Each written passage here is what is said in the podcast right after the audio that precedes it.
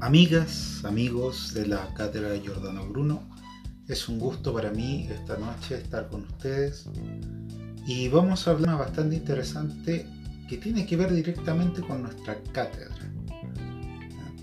El día 17 de febrero se cumplieron 421 años de la muerte de Giordano Bruno. Para esta ocasión vamos a relatar un poco de su historia, vamos a hablar un poco de por qué fue llevado a la hoguera y por qué también es un mártir del libre pensamiento. Antes de comenzar quisiera darle mis saludos directos a todo el comité editorial y a todos los amigos, las amigas, investigadores académicos, a los docentes, a nuestros corresponsales en el extranjero, a la línea de comunicaciones, de estudio, la gente que está en la programación, en la gestión de la cátedra, la seguridad informática, también a mi querido Alexis que está siempre en la música muy distinguida que tenemos siempre en nuestras conexiones.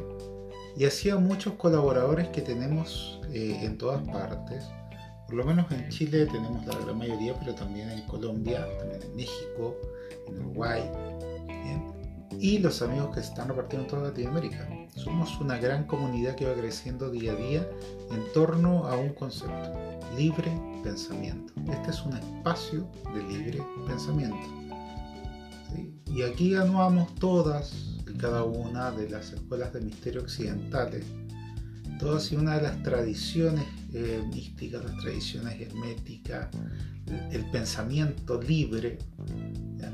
Por lo tanto, esperamos tener este año muchas eh, relaciones con otras organizaciones, con otros movimientos, que por lo menos que primero que trabajen seriamente el tema y segundo que esa seriedad se vea reflejada en el respeto por el otro y en la visión conjunta de que vamos avanzando hacia un proceso en el cual todos y cada uno de nosotros podamos tener el derecho también el deber, por supuesto, de expresarnos conforme a nuestra libertad de conciencia sin pasar a llevar las ideas y los fundamentos de los otros, construyendo una sociedad más justa, equitativa, más fraterna, más tolerante, más respetuosa. Ese es nuestro fin. Nosotros somos un granito de arena, vamos a ir aportando y creemos que Giordano Bruno, este eh, personaje de la historia, fue quizás aquel que inicia y nos ha hecho perdurar durante todos estos años lo que queremos hacer, expresarnos y que nadie tenga el derecho de censurarnos, que nadie tenga el derecho de decirnos que no, mientras nosotros no pasemos a llevar ese vínculo sagrado que tenemos con los demás, que es el, cariño, la unión entre las personas, En, todo, en todos y cada uno de los espacios, no solamente el espacio espiritual, sino el espacio intelectual, el espacio moral, el espacio ético, ¿sí? también el interreligioso, cosa que es muy importante para nosotros, la creencia es parte de cada uno eh, y creemos que si bien cada quien puede tener la visión trascendental que le venga en gana, ojalá que esta visión, que eh, por lo demás lo más seguro es que nos integre, que esa integración esté basada en la participación y también en el vínculo que tenemos más allá de lo profano, más allá de eh, las ideas que podamos tener a favor o en contra de ciertos puntos, sino en el poder expresarnos libremente. Bien, vamos a ir con nuestro eh, querido por nosotros y muy eh, respetable Giordano Bruno. y vamos a ir tomando algunas notas que se han dado en artículos de prensa, que están eh, vigentes hasta el día de hoy y creemos que eh, son una de las grandes eh, aportaciones que ha tenido también en los sistemas informáticos y por, y por lo tanto cierto difusión. Bien, hace 421 años, el 17 de febrero de 1600, En Roma eh, se dio, sabemos, un espectáculo quizás como lo eh, dibujase Botticelli la obra de Dante, eh, algo que tomó quizás no por sorpresa por la cultura de la época, pero sí fue un punto y aparte en lo que se llama el suplicio, y esto es la hoguera. Algo que, eh, si bien el castigo ya había estado eh, establecido como un dominio del soberano, más aún cuando el soberano no sabemos quién es. Es un poder de ejercicio en torno a una figura de soberano en torno a una idea de soberano. El hecho de la mutilación, el hecho de quemar el cuerpo, no era un acto de purificación, era un acto de dominio político, social y cultural. Y esto fue lo que representó nuestro, este, este, este momento en este lugar de la historia. Sabemos que muchísimas personas, quizás cientos, se van a reunir en, en el campo de Foy de Fiori en, la Roma del 1600 para ver morir en la hoguera a Giordano Bruno de parte de la Santa Inquisición de la Iglesia Católica Apostólica Romana. Filippo Bruno, ese es su nombre, a los 15 años cambiará su nombre de vida a Giordano, era un hombre religioso de la Orden de los Dominicos. escribía poesía, piezas de teatro, se dedicaba a la filosofía y por supuesto a la teología. ¿Cuándo nace? Nace en 1548 en Noda, Nápoles. ¿ya? Este fue, decíamos antes con anterioridad, quemado en la, hoguera por desafiar a la iglesia, por ir en contra de las ideas vigentes que se tenían, como, y una de ellas quizás la, la, tesis que manejaba era negar que la Tierra era el centro del universo.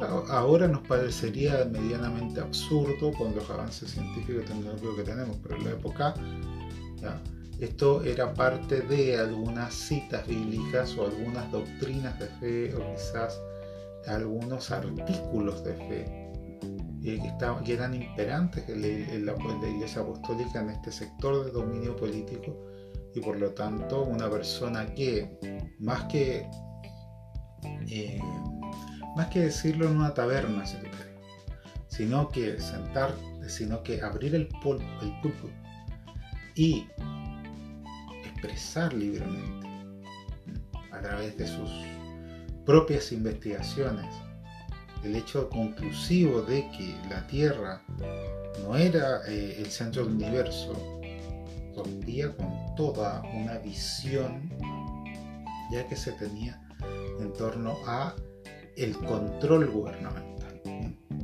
La sentencia de muerte eh, se impuso unos días antes de la quema pública por parte del Papa Clemente VIII, que le dio, eh, pero que le dio a Bruno la opción de renunciar a sus ideas y arrepentirse para poder salvarse. Sabemos que Bruno, y eh, esto está en documentación, en realidad hizo completamente lo contrario.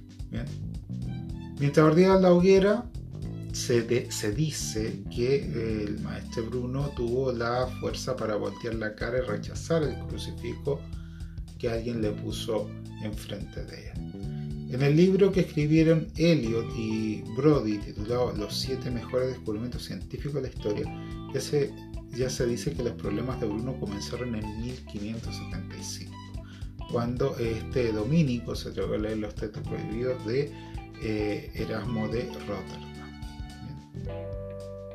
Y esto obviamente contribuye, solamente por antecedente, contribuye a eh, su muerte en la hoguera. Giordano era contestatario, tenía tendencias heterodoxas, era muy joven en términos del entendimiento teológico, lo cual obviamente causó plena eh, molestia en la vida religiosa o monástica de la época. Giordano nunca se sintió aceptado por los religiosos. Su calvario comenzó a los, a los tres años de haber sido ordenado cura.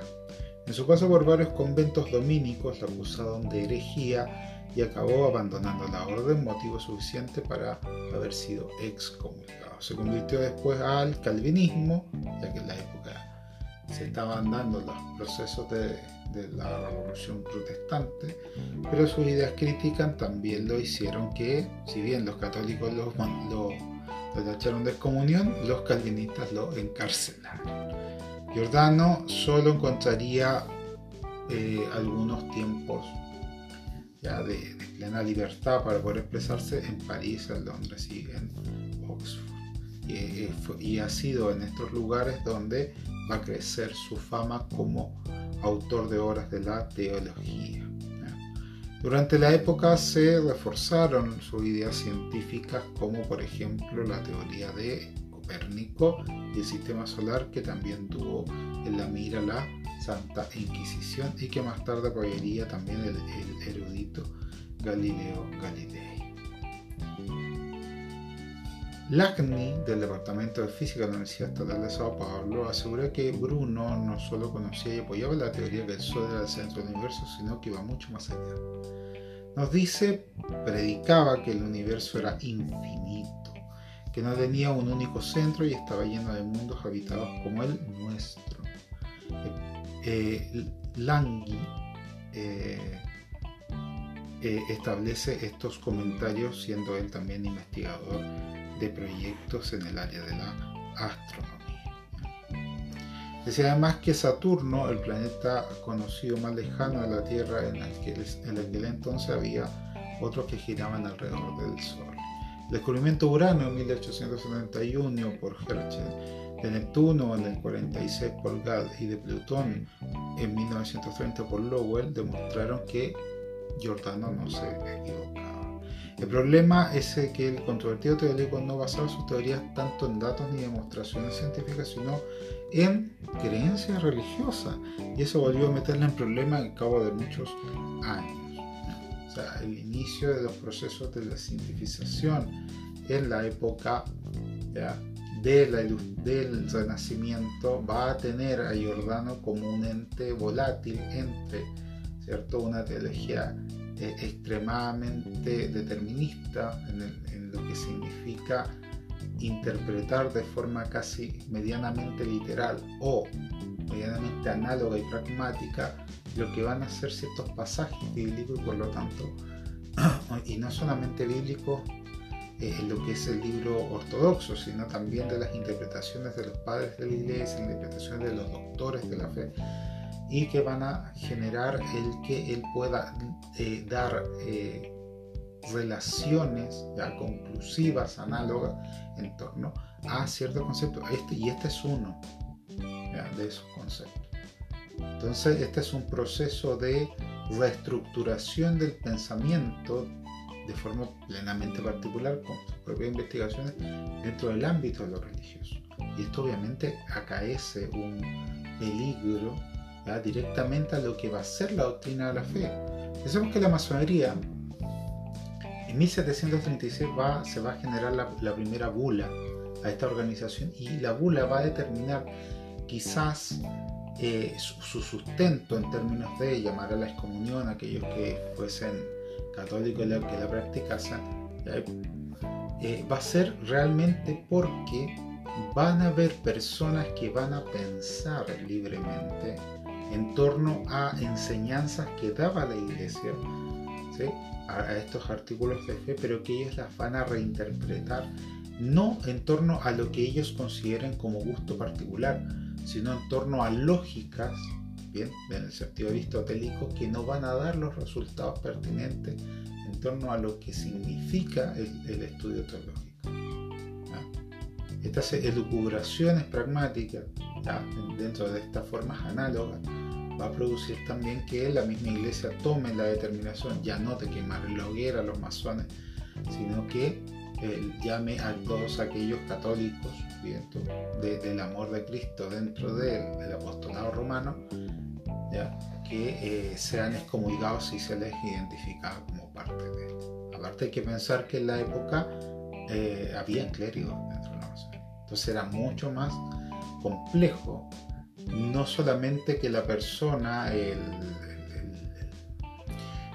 noble, el burgués, eh, eh, eh, que, ya estaba, digamos, hasta cierto nivel,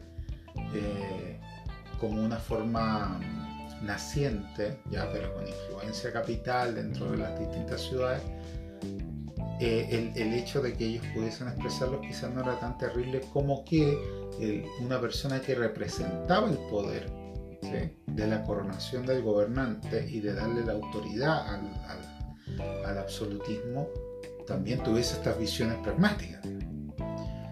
Pero decíamos, ¿cierto?, que eh, eh, nuestro estimado Giordano va a tener cierto problema en torno a estas creencias o estas justificaciones en torno a las creencias religiosas. ¿Ya? Algunos lo acusaban de hereje eh, y de forma bastante más eh, evidente, ¿bien? Y en 1586 Giordano tuvo que huir a París después de escribir algunos artículos, obviamente insultando a funcionarios, miembros de la iglesia, para reafirmar sus ideas. ¿Ya? Luego de eso huyó a Alemania, buscando refugiarse en el luteranismo, pero también del luteranismo lo expulsaron. Bruno decide volver a Italia después de 15 años dando vueltas por Europa pero sabemos que ese fue uno de sus peores errores.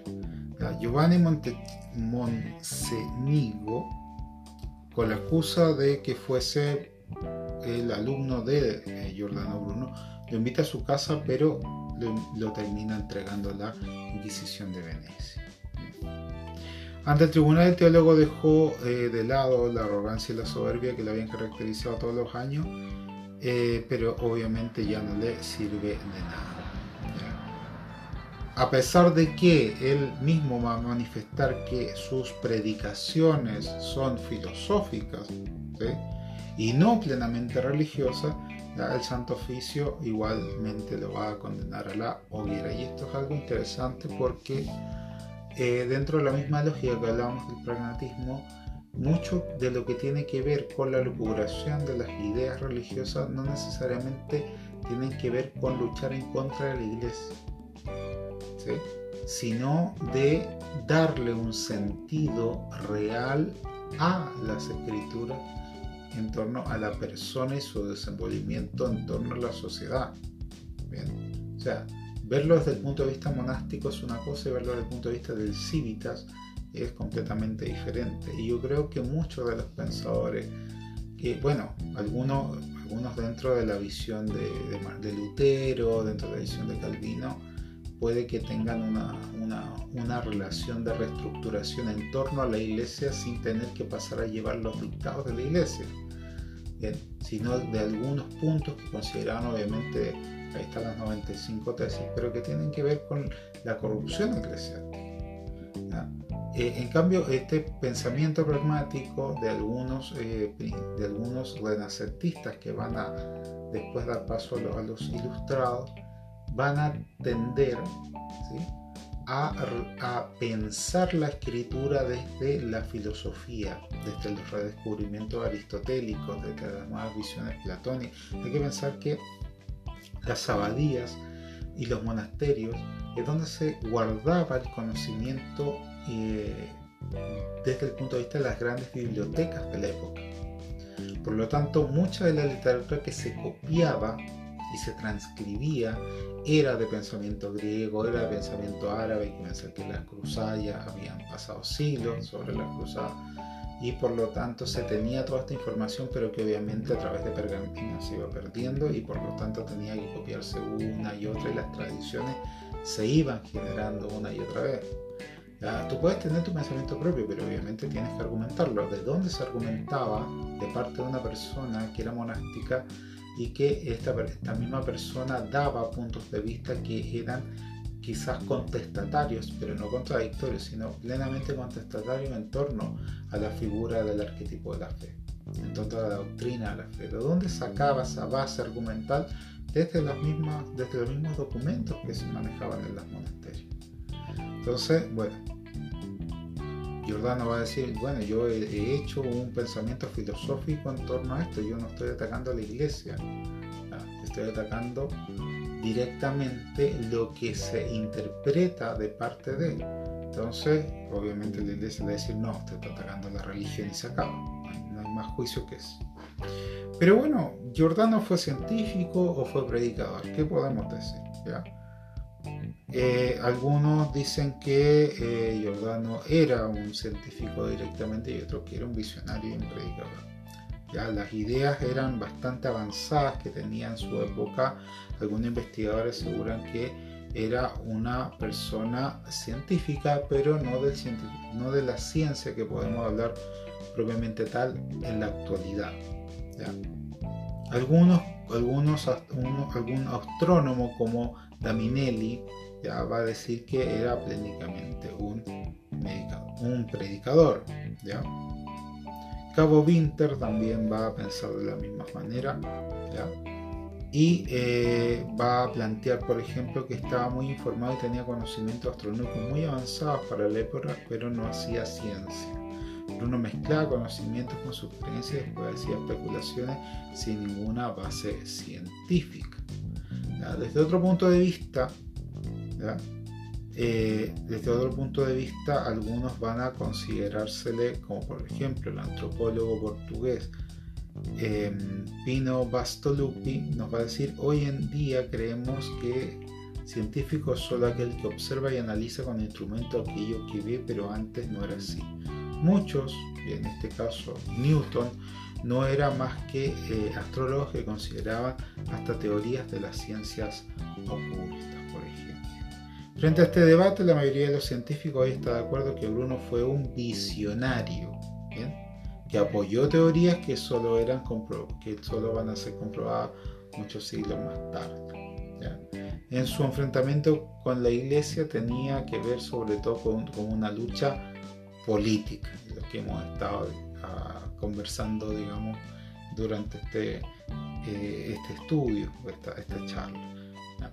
Era una lucha entre la iglesia conservadora, de los que obviamente manejan y contienen el poder, y la burguesía revolucionaria, que le vamos a llamar una iglesia en ascensión, eh, y por lo tanto esta fue la principal em, persecución que va a tener la iglesia en torno a Jordano En términos de persecuciones religiosas, Giordano Bruno tenía ideas que lo llevaron a la en el proceso de la contrarreforma, la Iglesia Católica, por supuesto, que se va a oponer eh, a, este proceso, pero Giordano va a defender que eh, el universo es infinito.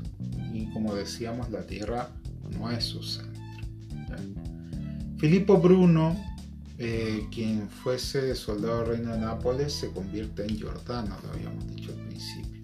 Este en esta época, Giordano era un adolescente muy notable y muy inteligente y tenía su, temperamento. Una persona directa. Sabemos que había, y esto es un dato anterior que no lo habíamos nombrado, que él va a cambiar su nombre ¿ya? Eh, en el momento en que elige ingresar a la congregación de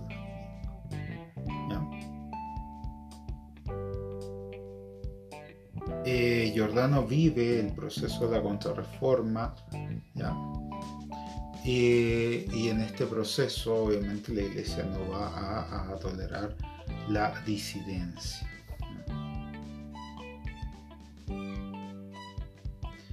Giordano creía que las ideas eran un complemento para la religión cristiana. Giordano fue una persona que eh, siempre buscaba reprender sus viajes, tenía una vida errante, la cual nunca va a abandonar, y era una persona culta y de muy fácil palabra. Giordano nos dice que va a tener un proceso en el momento donde abandona París ya para trasladarse a Inglaterra y en este año cuando realiza este viaje escribe dos de sus obras más importantes, en la cena de la ceniza, del universo infinito y de los mundos. Y como habíamos dicho, este escándalo se cerne sobre nuevamente esta pieza em, eh, porque va a atacar a los, doctos de Oxford. Eh, y les dijo, aquí entre comillas, que los acusa de saber más de cerveza que de griego. ese, ese era el nivel de ataque que tenía Bruno, quizás no, no en el sentido de la burla, sino en el del sarcasmo. Pero por otro lado defendía, y lo habíamos dicho, que la Tierra no era el centro del sistema solar. Ese, punto de vista copernicano, eh, que no obviamente no, lo va a conocer Giordano, por supuesto, pero que fue una, una base. Eh, en torno a este, el, libro sobre eh, el, universo infinito bien, y los mundos, Giordano va a argumentar efectivamente que el universo es infinito y que está poblado por un sinfín de mundos donde viven seres vivos e inteligentes. Añadía que la misión del hombre era adorar a este infinito cuya alma es Dios, presente en todas las cosas. Bruno decíamos de forma ingenua, creía que estas ideas eran un complemento ideal a la religión cristiana y que iban a ser asimiladas por católicos y protestantes. Pensaba haber encontrado la panacea que concilia las religiones que estaban dividiendo Europa. Pensemos en una persona que, si bien tiene un carácter, que tiene su propia forma de pensamiento, que fue monástico, que tenía sus ideas, que buscó dar a conocer los problemas tanto al cristianismo, tanto al protestantismo, que estuvo en el proceso más complejo de censura y que fuera de todo eso y andar errante por, toda Europa, él tenía una visión y era la de integrar y asimilar eh, las ideas complementarias entre toda la religión cristiana, por lo tanto de católicos y protestantes. Esa, a esa visión esa es la que le llamamos libre pensamiento. Eso es parte integral de la, de, la cátedra. Para desgracia de nuestro amigo Bruno, la creencia del momento apuntaban hacia los otros lados. Efectivamente, los protestantes transmitían sus ideas y los católicos lo consideran directamente de forma herética. Era inconcebible que la Tierra no fuera el centro del universo. Y era aún menos aceptable que Dios forma parte del universo. Según la Iglesia de Roma, obviamente Dios estaba por encima de todas las cosas. Así que difícilmente vamos a poder Giordano Bruno, decíamos, eh, forma parte de una larga lista negra de hombres de ciencia y filosofía que a lo largo de la historia han sido juzgados por su escrito y han sido prohibidos por criticar los dogmas de alguna confesión. ¿A quienes podemos citar, por ejemplo, a Galileo Galilei, quien fue matemático, físico, astrónomo italiano, el cual fue juzgado por la Inquisición en 1633 eh, por lo que se abjuró el sistema copernicano, en este caso que la Tierra se mueve alrededor del Sol, y había defendido con tanta pasión y fue condenado a vivir bajo plena vigilancia, Servet, que fue español, que descubrió la circulación pulmonar de la sangre, fue perseguido por la Inquisición española por negar la Trinidad y la divinidad de Jesucristo. Esperaba encontrar un confortable exilio en Ginebra, pero fue apresado por Calvino y quemado en la hoguera. Más adelante la enciclopedia, en 1759, engrosaba el índice papal de libros prohibidos. Y en este caso, eh, la enciclopedia de Voltaire y Rousseau, entre muchos otros, estaban seguramente escritas para provocar la Iglesia Católica, eh, ya que en la palabra canibalismo se podía ver eh, un símil con la Eucaristía. Y tenemos obviamente a Charles Darwin, que en su libro Origen de la especie, de 1859, puso en duda la creación divina del hombre. El estado de Tennessee mantuvo las leyes anti-evolucionistas hasta el año 67. En el 99, el Comité de Educación de Kansas elimina el darwinismo de la enseñanza, decisión que fue rápidamente revocada. Entonces pensemos, estamos hablando de ideas que, o de pensamientos que se mantienen en tanta, eh, no vamos a decir ortodoxia, pero sí dogmatismo, que imaginemos lo que dice aquí sobre Darwin, recién en 1999 todavía existe esta, eh, esta dimensión completamente inmaterial y fuera de argumento en torno a tesis que no tienen que ver con el ser humano, sino que tienen que ver con el dominio político. Esa es la realidad.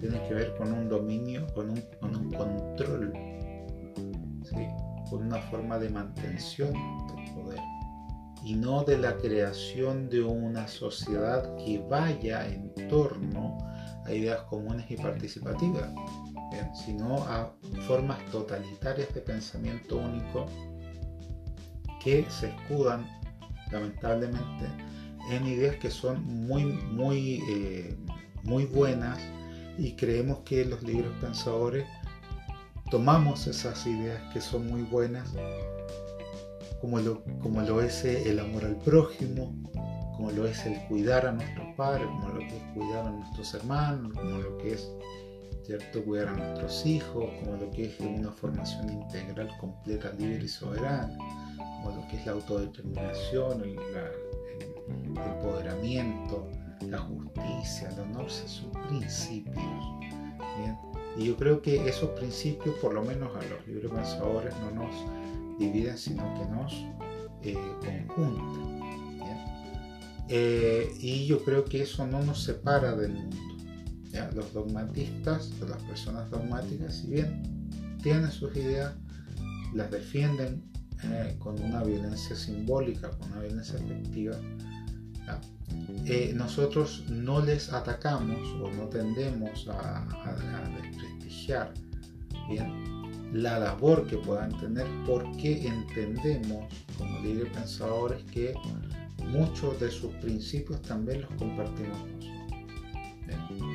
Por lo tanto, eh, seamos como Giordano en el aspecto filosófico y pragmático no seamos como él en el aspecto de la satirización. Yo creo que eso estaba de más, pero eh, estaba de más en torno a el objetivo que él tenía, que era un objetivo bien genuino, y era el de unificar la visión eh, apostólica y la visión cierto protestante en una pura eh, forma religiosa que pudiese bien entender tanto los vicios por un lado y la reforma de esos vicios por otro y generar algo conjunto en torno a principios fundamentales, un cambio de paradigma en torno a la ética, bien que es lo que llamamos por lo menos hasta el día de hoy eh, libertad de conciencia, libre pensamiento y creemos que esa herencia de Bruno la debemos mantener por lo menos en este espacio que es la Cátedra Giordano. Amigas, amigos, ha sido un gusto muy especial el día de hoy de hablar sobre este pensador italiano, eh, quien es el nombre de pila de nuestro espacio y esperamos que todos y todas las personas que están con nosotros, con nuestro equipo de trabajo, eh, con nuestros colaboradores más cercanos, con nuestros docentes, investigadores, los miembros directos de la patria y aquellos simpatizantes puedan ir sumándose a nuestro objetivo fundamental, el cual es dar y, generar un lugar en donde podamos crecer y eh, poder eh, redescubrir esta gran ontología del ser Amigas, amigos, un abrazo muy grande y nos vemos en el próximo podcast de la C. Giordano Bruno.